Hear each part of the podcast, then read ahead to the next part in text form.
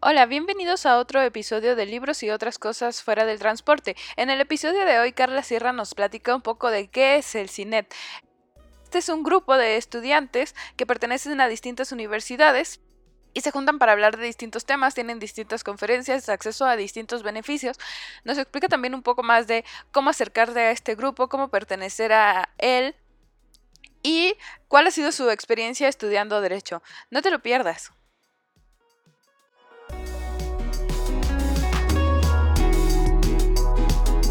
Hola, bienvenidos otra vez al podcast de Libros en el Transporte, que ahora se titula Libros y otras cosas fuera del transporte. Estamos en el segundo episodio de esta cuarta temporada y como siempre hoy tenemos una invitada especial. Hoy estamos con Carla Sierra. Carla, ¿quieres decirnos quién eres y un poco de cómo llegaste aquí hoy? Hola, me llamo Carla. Me pueden decir Car, Carlín, como quieran. Eh, actualmente estoy estudiando el décimo semestre de Derecho en la Universidad La Salle. ¿Por cómo llegamos aquí? Pues creo que es justo un poco de lo que vamos a hablar ahorita, pero yo tengo una, una amiga, una conocida que conoce, bueno, no, es mi amiga, es de mis mejores amigas, no le voy a decir conocida porque es como mi hermana, pero ella conoce a Clau porque estudia con ella igual la licenciatura. Estuvimos así en una fiesta, en una en una de esas fiestas que se descontrolan, hablando de, deberíamos hacer un episodio de lenguaje incluyente, esto, el otro, y la queríamos invitar, invitar a ella. Y ella nos dijo como, no, yo no sé mucho de eso, pero tengo una amiga que sabe mucho de eso. Entonces fue como, eh, te voy a mandar su contacto, etc, etc. Nos compartió el contacto de Clau y Clau fue nuestra última invitada en, en un podcast que tenemos del cine el CINED es eh, el Consejo Interuniversitario Nacional de Estudiantes de Derecho. Ya sé que el nombre es larguísimo, lo siento, pero Clau fue la última invitada junto conmigo en el podcast. Estuvimos hablando ahí un poco con, los hosts que son Rafa y, Gaby sobre el lenguaje incluyente, igual este, para que se los deje ahí Clau el link, para que nos vayan a escuchar a todos. Y pues ahí fue donde nos conocimos, estuvimos platicando un rato, estuvimos platicando un rato nosotros ahí nosotros. Y pues de ahí nos conocimos y, salió el, deberías de venirte tú después acá a platicarnos un poco del proyecto, de qué hacen, qué son, etc, etc. Y pues, enos aquí. Amiga, quiero que sepas que hasta este momento no tenía idea de que estudiabas en la Salle. Pensé como el cine es una cosa secreta de la UNAM que no había descubierto. este, estaba en shock, pero ¿cómo, funciona entonces el cine? ¿Qué tan interuniversitario es? O sea, interuniversitario quiere decir de distintas universidades o de distintas facultades de derecho en la Salle. Cuéntanos un poco como cuál es su amplitud. Sí, no, creo que justo en, en, el episodio pasado del otro podcast no dije que era de la Salle, ¿verdad? Bueno, interuniversitario es porque justamente como, como dice Clau, somos muchas universidades, de verdad, muchísimas. O sea, yo no, no tengo el número exacto, pero sí hemos de ser más de 20 en todo el país, puras facultades de derecho y está, no sé, por ejemplo, la Ibero, está la Náhuac, está la Salle, está la UNAM, está la Libre de Derecho, la Autónoma de Puebla, la este, UTLAP de Puebla. Entonces, somos muchísimas facultades de Derecho que nos unimos, que las sociedades de alumnos, alumnos, alumnes se unieron para crear este Consejo Interuniversitario Nacional. No, no son puras personas de las facultades, o, o bueno, puras personas de las sociedades como que, conforman las sociedades, sino yo, por ejemplo, no estoy en la sociedad de alumnos de mi facultad. Yo entré porque me sonó padre, o sea, empecé a investigar sobre ellos, me gustó muchísimo, fue como, debería unirme, pero yo no soy miembro de, de la sociedad de alumnos de, la Salle. Y pues justamente es, son las sociedades de alumnos, alumnas y alumnes, y aparte, estudiantes de Derecho. ¿Y quien quiera, quien quiera. ¿A qué responde el CINET? Cómo fue que nació y un poco también hacia dónde va, qué hacen además de generar contenidos como para podcast y el internet. Como, primero, cómo surgió, creo que justo fueron como seis universidades que empezaron a decir así como, estaría padre, ¿no? Tener como algo de nosotros que no sea directamente con la universidad, porque realmente, pues si te pones a pensar, las sociedades de alumnos le responden a la universidad. Entonces, sí, están, o sea, la universidad es responsable de las sociedades de alumnos dentro de sus universidades, ¿no? Entonces, pues sí se ve un poco limitado su ejercicio y también la verdad, quieramos o no, la forma en la que piensan también se ve un poco limitada por eso y no pueden hacer o decir muchas cosas, ¿no? Entonces eh, surge esta idea de estaría muy padre organizar una AC sin fines de lucro, que seamos puras y puras y puras estudiantes de Derecho. Y pues surge el CINEP, eso fue hace creo que ya dos años, yo venía hace un año apenas. Poco qué es lo que hacen, ¿no? Además de generar contenidos en Internet, como cuál es su propósito. Pues el propósito, es el que yo siempre, siempre digo que es el mismo, es pues hacer del, del gremio jurídico un lugar pues mucho más seguro, más incluyente, más abierto, o sea, realmente las personas que me escuchen o nos escuchen y estudian derecho saben que de verdad estudiar en una facultad de derecho, no estoy diciendo que sea lo peor que te puede pasar, pero es una, un, pues sí, un círculo muy cerrado, una mentalidad súper cerrada. Yo a veces siento que ni siquiera soy abogada porque, porque pienso, pienso muy diferente. Yo veo a algunos, algunos abogados y digo como, ¿cómo puede ser que hayamos estudiado lo mismo y pensemos tan diferente? Pero creo que también es algo muy enriquecedor de una carrera, ¿no? Que, que pueden estudiar absolutamente, pueden exactamente haber estado en la misma universidad, en la misma generación y aún así pensar de cosas, cosas totalmente opuestas. Justo lo que queremos es hacer de este gremio un lugar mucho más seguro, porque pues a mí me pasó, y creo que lo he platicado con muchas personas justo del cine, nos pasó que la universidad no era un lugar seguro y los salones de clases no eran un lugar seguro y los maestros no eran personas que tú pudieras acudir y contarles algo así que te estuviera pasando o llegar y platicar. O sea, era raro y es raro el maestro o la maestra o el maestre con el que puedes acercarte y decirle como, oye, ¿sabes qué piensas de esto? ¿no? Por ejemplo, ahorita poniendo de ejemplo lo del lenguaje incluyente. Es, es algo muy difícil y, y somos tan cerrados como abogados que, que es como, es esto ya, y no hay otra cosa, y necios y tercos. Entonces, justo lo que nosotros como jóvenes, porque siento que yo soy de las más grandes del cine, si soy muy honesta, hay, hay personas desde 19 años, 18 años, hasta, creo que la más grande tiene 26, o sea, sí es un rango de edad grande, que pues vamos, vamos evolucionando y vamos creciendo y vamos aumentando este lugar de, pues no de, pues sí, de crítica, o sea, de crítica en general a los espacios en los que nos enseñan derecho, lo que nos dicen, o sea, en el cine se ha abierto como justo esta plática de mandar una nota de voz de algún maestro que dijo algo fuera de lugar, y es como, ¿cómo puede pensar así? Este, abrimos justo este espacio para que lo, les personas hablen más incluyentemente y les tratamos de explicar el por qué. Por ejemplo, el, el 8M también es un, el, en general todo el tema de género, o sea, obviamente sabemos que género no es solo como las mujeres, entonces todo el tema de género es un tema bien, bien difícil, bien complicado. Y no es que sea nuestra obligación educarles, pero sí ha habido, no tienes idea de cuántas, somos 200 personas en un grupo de WhatsApp que pensamos muy diferente y estamos en todo el país, en muchas facultades diferentes, universidades diferentes, entonces, imagínate lanzar la bomba sobre un tema así como, oigan, ¿qué piensan de esto? Y te vas como gordo en tobogán, ¿no? El problema ahí ha sido que, pues, tantas diferentes mentalidades, formas de pensar, pues obviamente sí ha sido tema de, pues, de discusión y sí han habido roces en cuanto, sobre todo en temas de género, que es lo que te decía, creo que el tema de género es el más delicado con el que más se tiene que tener cuidado, sobre todo ahorita, y la gente no lo entiende. O sea, es muy difícil y sobre todo nos hemos dado cuenta que les hombres entiendan estos temas y creo que no es tanto como que los entiendan, sino no quieren hacerlo. Entonces, para nosotras, nosotros, en, en, el cine ha sido también un espacio para, para abrirle, no sé, o tú que la mitad sean hombres, 100, para abrirle el espacio a estos, estos 100 hombres que sea como, oye, edúcate en temas de género. No, no todo es derecho, no todo son leyes, no todo es aprenderte un código, no todo es ir al juzgado. O sea, edúcate en temas de género, edúcate en temas de lenguaje incluyente, edúcate en temas de, o sea, interésate por otras cosas que no sea solo el, lo jurídico. Y creo que eso también ha sido muy enriquecedor.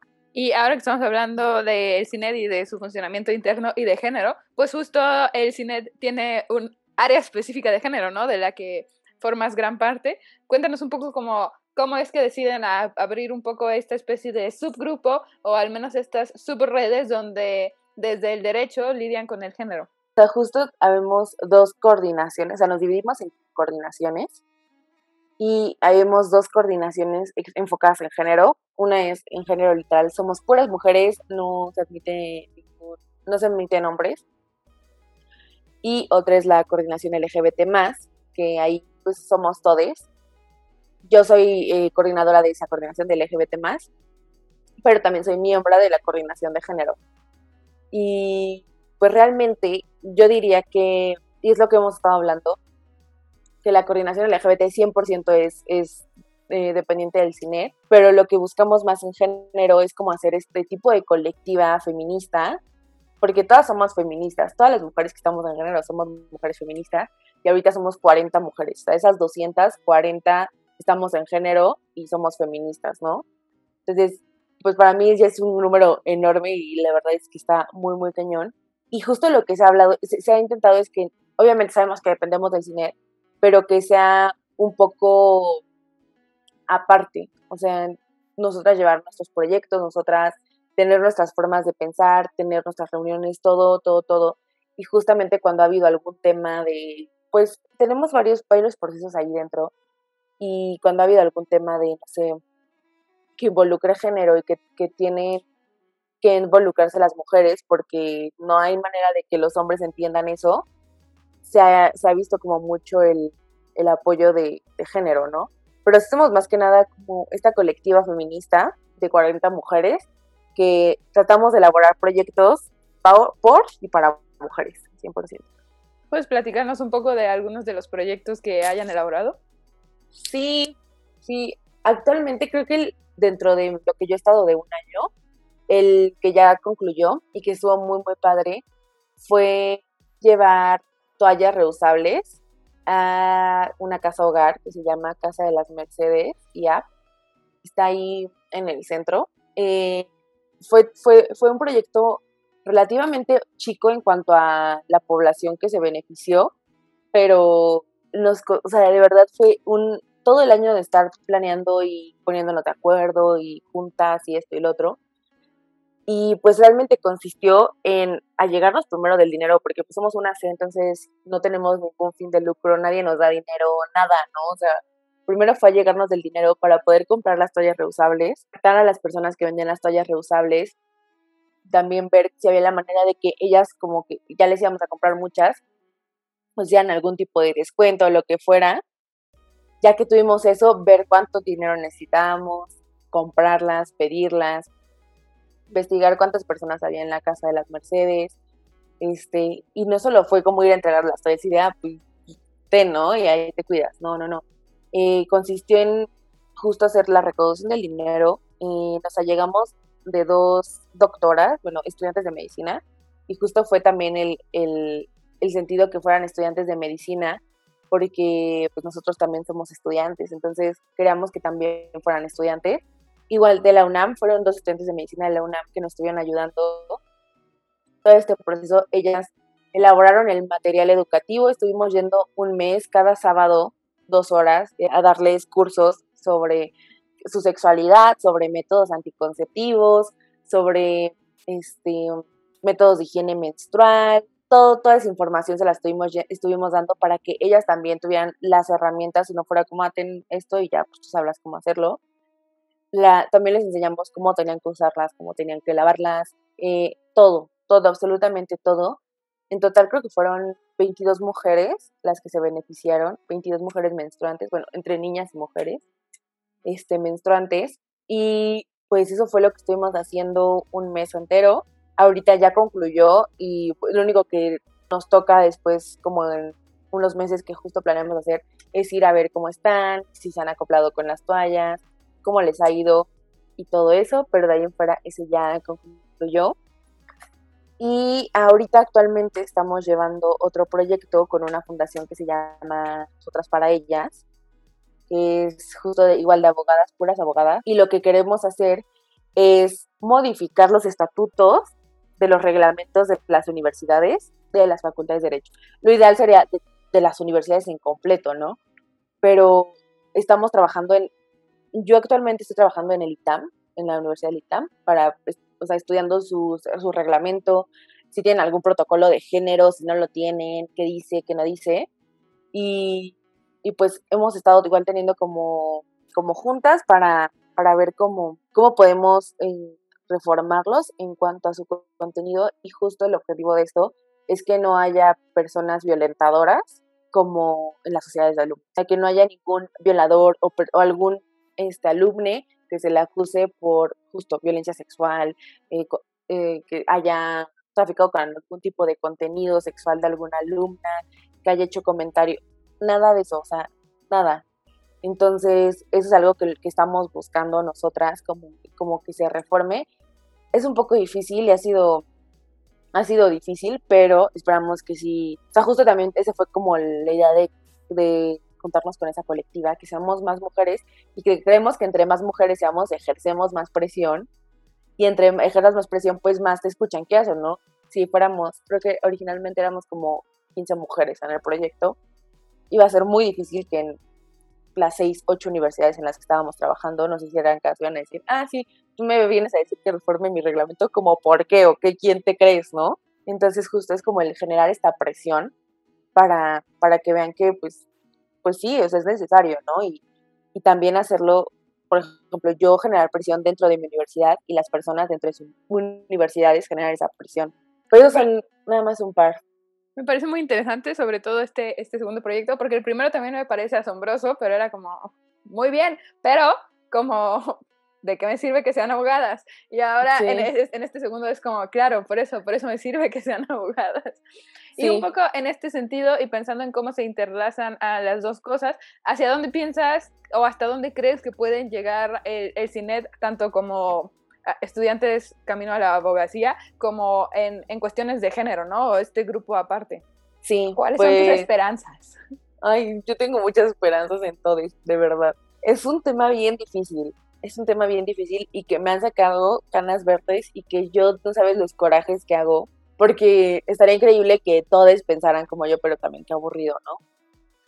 Pues sin embargo, creo que el, el objetivo fundamental y lo que esperamos es que, por ejemplo, yo desde la coordinación LGBTI, que es algo que no quitamos el dedo del renglón del lenguaje incluyente, no lo quitamos porque no lo vamos a quitar y no, no lo vamos a quitar, no lo vamos a quitar, que ha sido un, ha sido un, un, tema porque muchas veces se entiende o se quiere entender, porque creo que no es que, se entienda, se quiere entender que el lenguaje incluyente nada más es eh, ella y él, ¿no? Y ya estamos hablando muy incluyentemente, y las personas se rehusan a usar el, la X, la E, etc.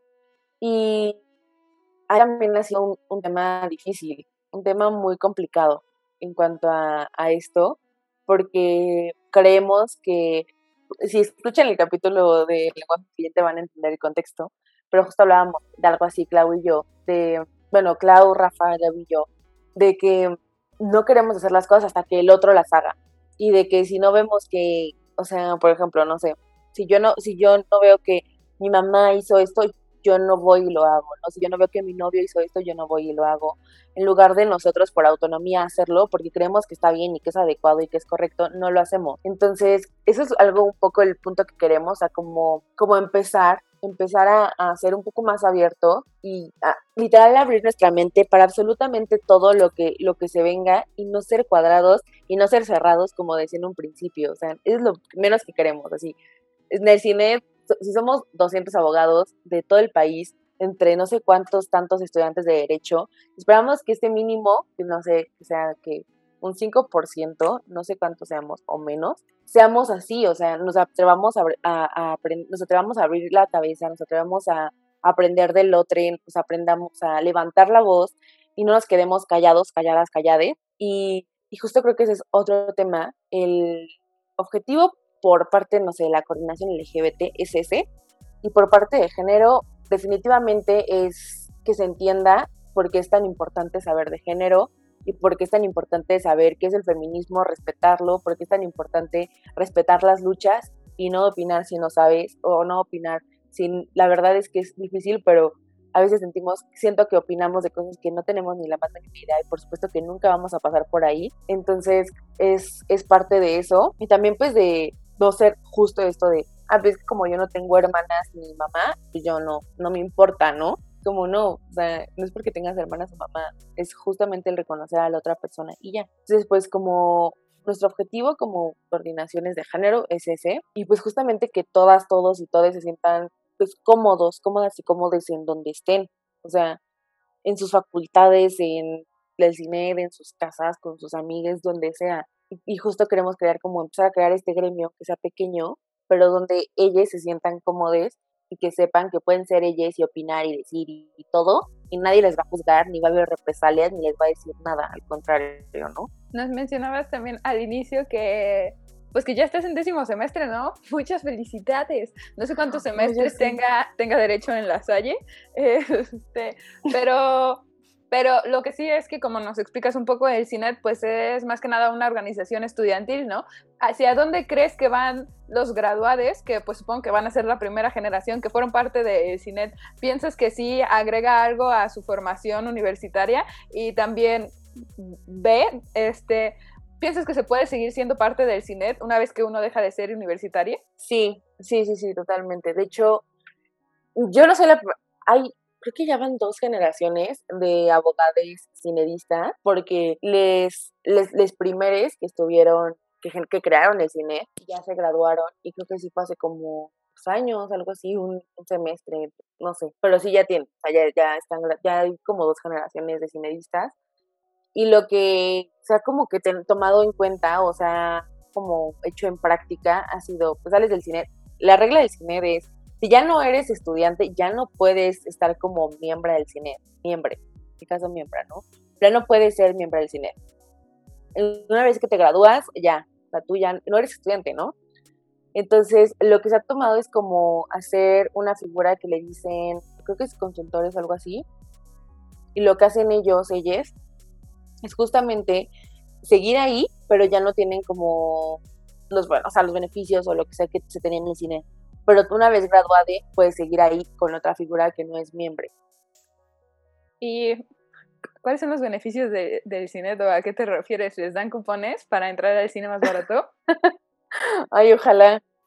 No, no, sí hay beneficios, sí hay beneficios. Al principio, obviamente, usábamos bien poquitas, poquitas, poquitas. El primer beneficio que yo creo, que va a sonar bien cursi, pero es que aprendes muchísimo.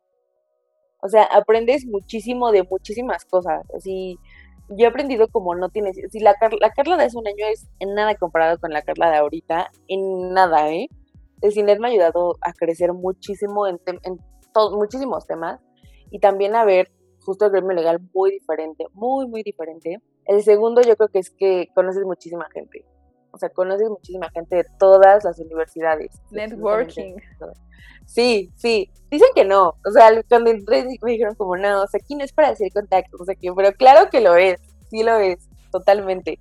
Yo he conocido así, la verdad, yo tenía este ideas muy tontas, estigmas sobre ciertas universidades como, ay, es que ellos son bien mala onda, o ellos son bien payasos, payasos, payases, y ellos, lo, que sea, ya sabes, estigmas que te, y ni siquiera que, te, que tú te creas solo, o sea, que te meten otras universidades, o la sociedad, o maestres, o jefes, ay, no, así que vas generando de, de diversas opiniones, ¿no? Entonces, al, yo entrar aquí y empiezo a conocer gente de tantas universidades, que yo decía, ¿cómo esa persona puede estudiar en esta universidad? Y yo que pensaba que eran así, ¿no? Son la cosa más chida del mundo y, tienen una, una ideología súper avanzada. Termino amando más a los de las otras universidades, a todos, que los de mi misma universidad, ¿no? Termino conviviendo más con ellos que con mis propios compañeros. Entonces, eh, creo que es eso también, el, el, el vínculo que haces en cuanto a contactos, obviamente que te van a ayudar y te van a auxiliar en lo que tú necesites. Hay una bolsa de trabajo interna como, no sé, que solo hay vacantes para gente del cine en ciertos despachos o lugares. Eh, gente que trabaja ahí que dice, oigan, estoy buscando un pasante, pero yo, ustedes fueron la primera fuente, si se queda alguien de aquí bien, si no, pues ya voy a buscar otra parte. Eh, también ahorita hay como diversas asociaciones con escuelas de abogados que, que, te traen muchísimos beneficios, la verdad, también laboralmente y también en materia de contactos en revistas nos han hecho descuentos. Eh, pues sí, o sea, sí, somos más escuchados y somos un poco más tomados en cuenta. Y, y la verdad es que el, como el, ahorita te digo, bien, somos, es muy nuevo y apenas nos estamos dando a conocer y apenas es como, ah, ¿qué es eso? O sea, yo le di cuenta a la gente o me dicen luego como, ¿qué es eso? ¿Y qué es eso? Y es como, ah, no, pues estamos haciendo esto. Ah, ya. Y como, ah, órale. A cámara, sí. Pero suena como que sí, sí tienen beneficios, suenan reales. Pero bueno, nos mencionas que el cine tiene en realidad dos años, ¿no? Sí. Ya tenemos como dos años en pandemia. ¿Nacieron en pandemia? ¿Surgieron como un proyecto pandémico? No manches, o no? nosotros tenemos más, tenemos, tienen más, tienen tres. ¿Tres años en pandemia? No, tres años en tres años del cine. ok, ok, entonces llevaban, yo, ¿qué? ¿qué? Y tú me perdí. La pandemia empezó antes en el cine. Ok, pero entonces llevaban un año cuando empezó la pandemia. Sí, sí, sí, sí, sí. O sea, sí alcanzaron a tener, digamos, como reuniones, cierta actividad presencial y luego nació la interacción. Sí, por como, como un año, un año y medio, porque yo recuerdo, o sea, yo no te digo, yo no estuve en el inicio, pero yo me acuerdo de todo, absolutamente todo, porque yo le seguí el, yo le seguí, pues sí, la, la huella desde que iniciaron, y esto fue porque, porque justo la vicepresidenta de ahorita del cine, que se llama Fernanda Zamora, era mi, era, bueno, jugábamos juntas voleibol en la preparatoria, después nos seguíamos en Instagram y así, y yo veía que estaba como muy metida en esto y decía como, ay, pues, ¿qué es, no? Y me empecé a interesar mucho. Pero aparte, yo conocía al expresidente de la Sociedad Alumnes de La Salle, en ese momento, creo que yo iba como en séptimo, octavo semestre, él ya estaba en décimo igual, y empecé igual como a seguirle el, el, lo que subía y publicaba, se viene esto, vamos a hacer esto, ¿no? Y decía como, pero ¿qué es eso, no? Y, y estuvo muy, muy interesante, yo, yo vi todo, o sea, cuando fueron a constituir la sociedad, eh, fueron a tomar protesta también, entre todos los presidentes de las sociedades, o sea, muy, muy, muy, muy, este... Muy de derecho. Muy, ajá, muy de... muy jurídico, muy jurídico. Y ahí fue como, ah, ok, sonaba bien. Y pues le seguí el, le seguí el track cuando empezaron a crear como sus redes sociales, pues ya le seguí. Después empezaron a publicar así como, es, conoce a nuestros coordinadores y qué coordinaciones tenían, empezaron a hacer conferencias. Y yo me metí, todo nació porque yo me metí a una, yo ya tenía como la cosquillita de meterme. Y hicieron una conferencia con Marta Tagle, una diputada que está muy, muy, una diputada feminista, que trae muy en boga como todo esto del impuesto rosa y así. Y justamente yo me metí porque dije, ¿qué es eso del impuesto rosa, no? Pues quería saber y ahí lo aprendí claramente. muy, muy interesante. Y fue cuando dije, 100%, 100%, si tienen esto, o sea, este tipo de plática, si hablan con este tipo de gente, yo quiero estar aquí, o sea, yo quiero escuchar esto, yo quiero enterarme de cosas que pues no se dicen ahí en mi clase de derecho de 7 a 10 de la noche, ¿sabes? Y fue cuando dije, pues va, empezaron a decir como, ah, este, vamos a hacer entrevistas, quieres ser miembro, mandar mensajes. Les escribí, hice mi entrevista y pues ya me quedé, pero sí debe tener como tres años y medio, entonces ya el, cine, 100% les quiero invitar a unirse, pero más que invitarles a unirse al cine, a todos los estudiantes de la carrera que sean, quiero invitarles a cuestionarse todo, a todo lo que nos dicen, ya sea en la facultad, ya sea en la escuela, bueno, o sea, sí, en la escuela, ya sea en nuestra casa, ya sea nuestros amigos, a cuestionarnos absolutamente todo y pues sí, investigar, educarnos, o sea, aunque creamos que son, que son temas ajenos a nosotros, eh, aprender, querer un poquito salir de, se suena mucho el, ay, sal de tu burbuja. No, pero neta, o sea, neta, sal de tu burbuja y no como en... Creemos que a veces el decir sal de tu zona de confort es una palabra pillada, pero realmente hasta que no te empiezas a, a, cuestionar todo y a dar cuenta de que hay cosas muy extrañas afuera que están muy mal, pero nosotros vemos, no lo vemos porque ni siquiera nos importa, no queremos verlas, nos damos cuenta de ciertas cosas, ¿no? Entonces, pues yo como estudiante de Derecho, la verdad es que lo único que, a los que les puedo invitar es a hacer del gremio legal un lugar mucho más seguro y que de verdad no sean mala onda, no sean malibrosos, malibrosos, malibroses, sean buena onda con sus alumnos, con sus maestres, o sea, no, de verdad la gente mala onda no llega a ninguna parte y es súper desgastante y horrible estar lidiando con gente fea en tu salón de clases. Entonces, pues yo les invito a, a ser empáticos, a, a, querer a las otras personas y a abrirte, a ofrecerles todo tu apoyo incondicional y aunque no te caigan bien, saber que puedes ayudarles. Hay muchas personas que a mí no me caen bien porque tal vez no son mi tipo de persona, pero aún así les ayudaría siempre, para cualquier y absolutamente cualquier cosa. Entonces creo que sería lo que les invitaría a hacer. Qué bonita invitación. Este, muchas gracias por venir, Carla. ¿Y quieres regalarnos también tus redes sociales y las redes sociales de el Cinet de género y el Cinet normal? Sí, claro que sí. las mías son arroba Carla las del Cinet es Consejo Inet y las de género es Género Cines. Uh, entonces no olviden seguirlos en todas sus redes sociales, seguir a Carla también, pone fotos muy tiernas de repente, este, y seguir todas las redes sociales de Libros en el Transporte, que estamos en Instagram como arroba libros en el transporte, en Facebook como arroba libros en el transporte y en Twitter como arroba libros transporte sin la última E. Y eso es todo, muchas gracias por haber acudido hoy con nosotros. Bye, adiós.